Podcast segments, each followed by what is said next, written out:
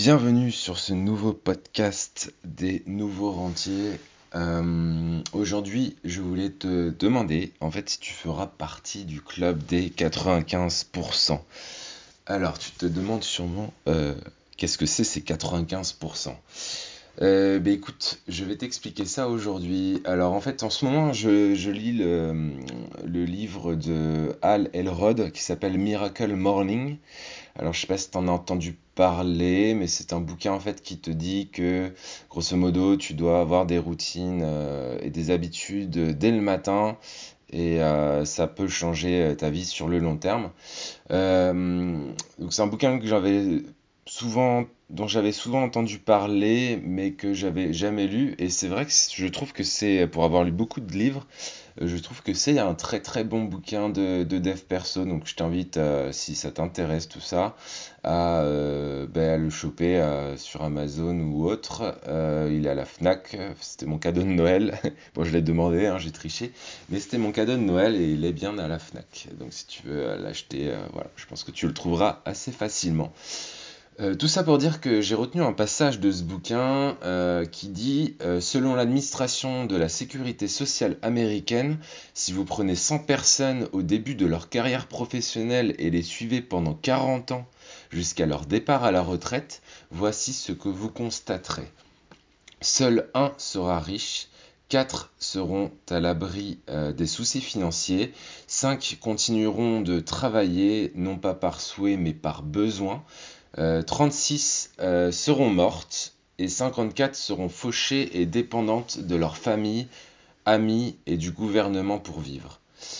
Euh, financièrement, seuls 5% seront donc parvenus à se créer une vie de liberté et 95% continueront de lutter jusqu'à la fin de leur jour.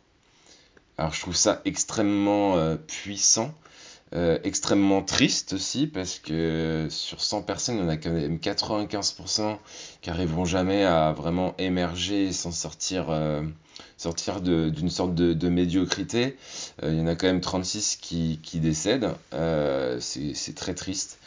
Euh, donc j'imagine, euh, enfin moi personnellement, je veux pas, euh, je veux pas faire partie de ces 95%, et j'imagine que tu veux pas non plus faire partie de ce club de merde, si je puis dire. Euh, moi, je vais te dire que bah, moi non plus, et c'est un petit peu pour ça que je fais euh, bah, tout cela, me mettre à l'abri. Alors tout cela, ça veut dire quoi? Euh, Ça veut dire que bah, en trois ans, j'ai beaucoup investi dans l'immobilier, j'ai beaucoup, j'épargne depuis depuis dix ans, depuis que je travaille en fait, j'épargne tous les mois ou presque, parce que on n'est pas à l'abri des grosses dépenses, plaisir de temps en temps.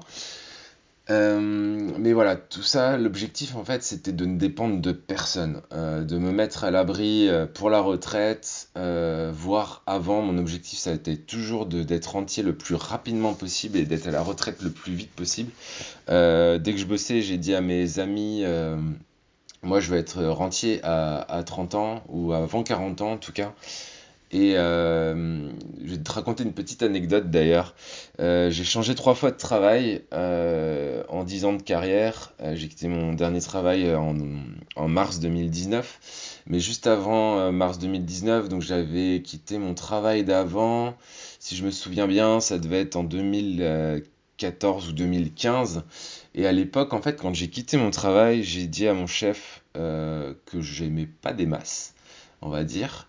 Je lui ai dit, parce qu'il avait raison surtout, euh, c'était quelqu'un, euh, en gros, euh, il avait tout vu, tout vécu, et il avait la, bonne parole, et ça m'énervait très, très profondément, parce que bah, il savait des choses, c'était un, responsable commercial, donc il savait des choses dans le commerce, mais il savait plein de choses, enfin il y avait plein de choses qu'il savait pas, que, que moi je savais concernant les investissements. Et en fait, je lui ai dit, bah, écoute, euh, on va l'appeler Victor.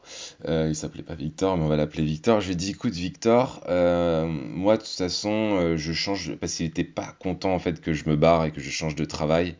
il considérait que j'étais une, bonne, une bonne recrue et que j'avais un avenir dans le commerce.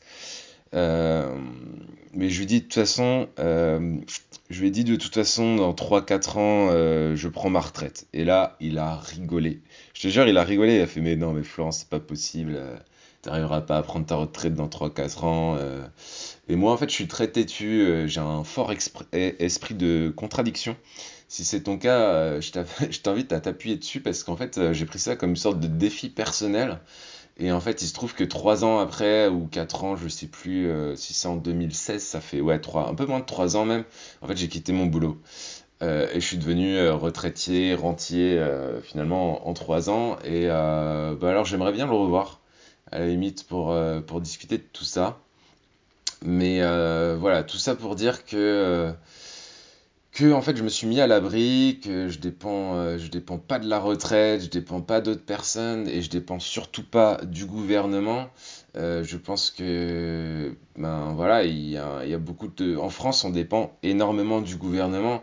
Euh, et en fait, dès que le gouvernement change quelque chose, ben on va dans la rue pour dire non, c'est pas bien. mais en même temps, quand il change rien, on sort dans la rue, on dit non, c'est pas bien.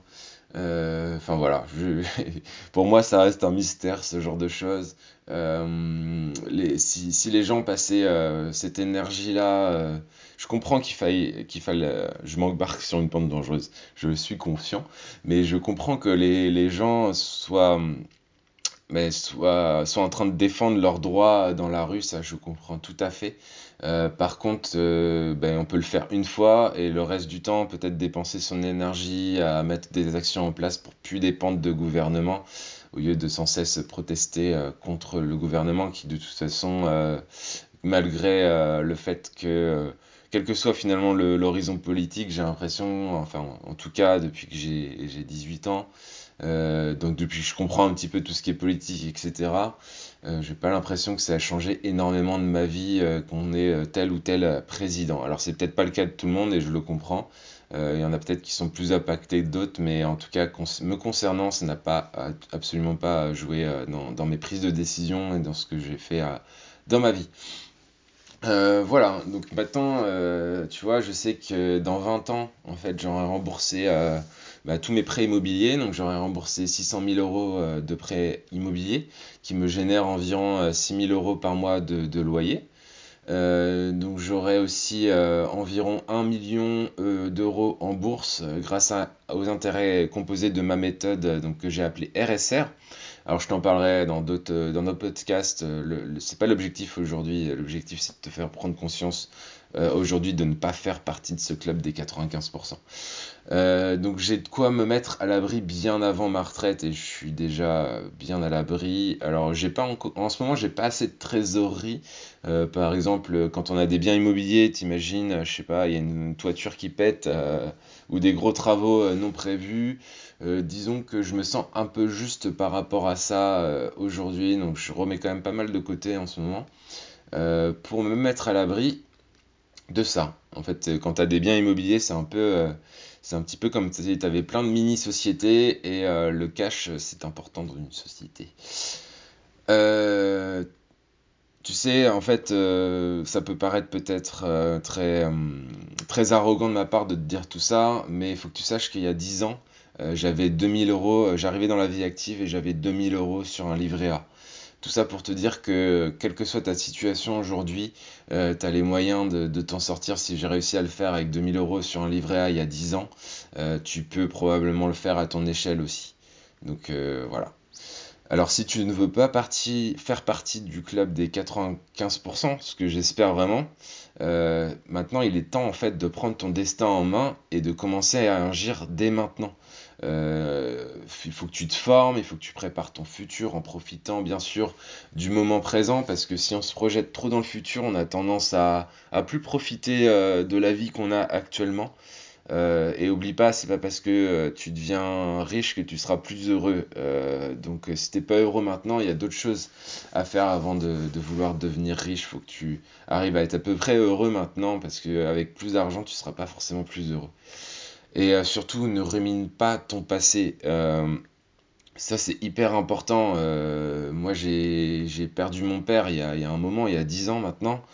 Si j'étais encore en train de ruminer ça, crois-moi, j'aurais pas beaucoup avancé dans la vie. Alors j'en suis triste et j'y pense très souvent, mais ça a été aussi un gros coup de boost qui me permet d'en être là aujourd'hui dans ma vie.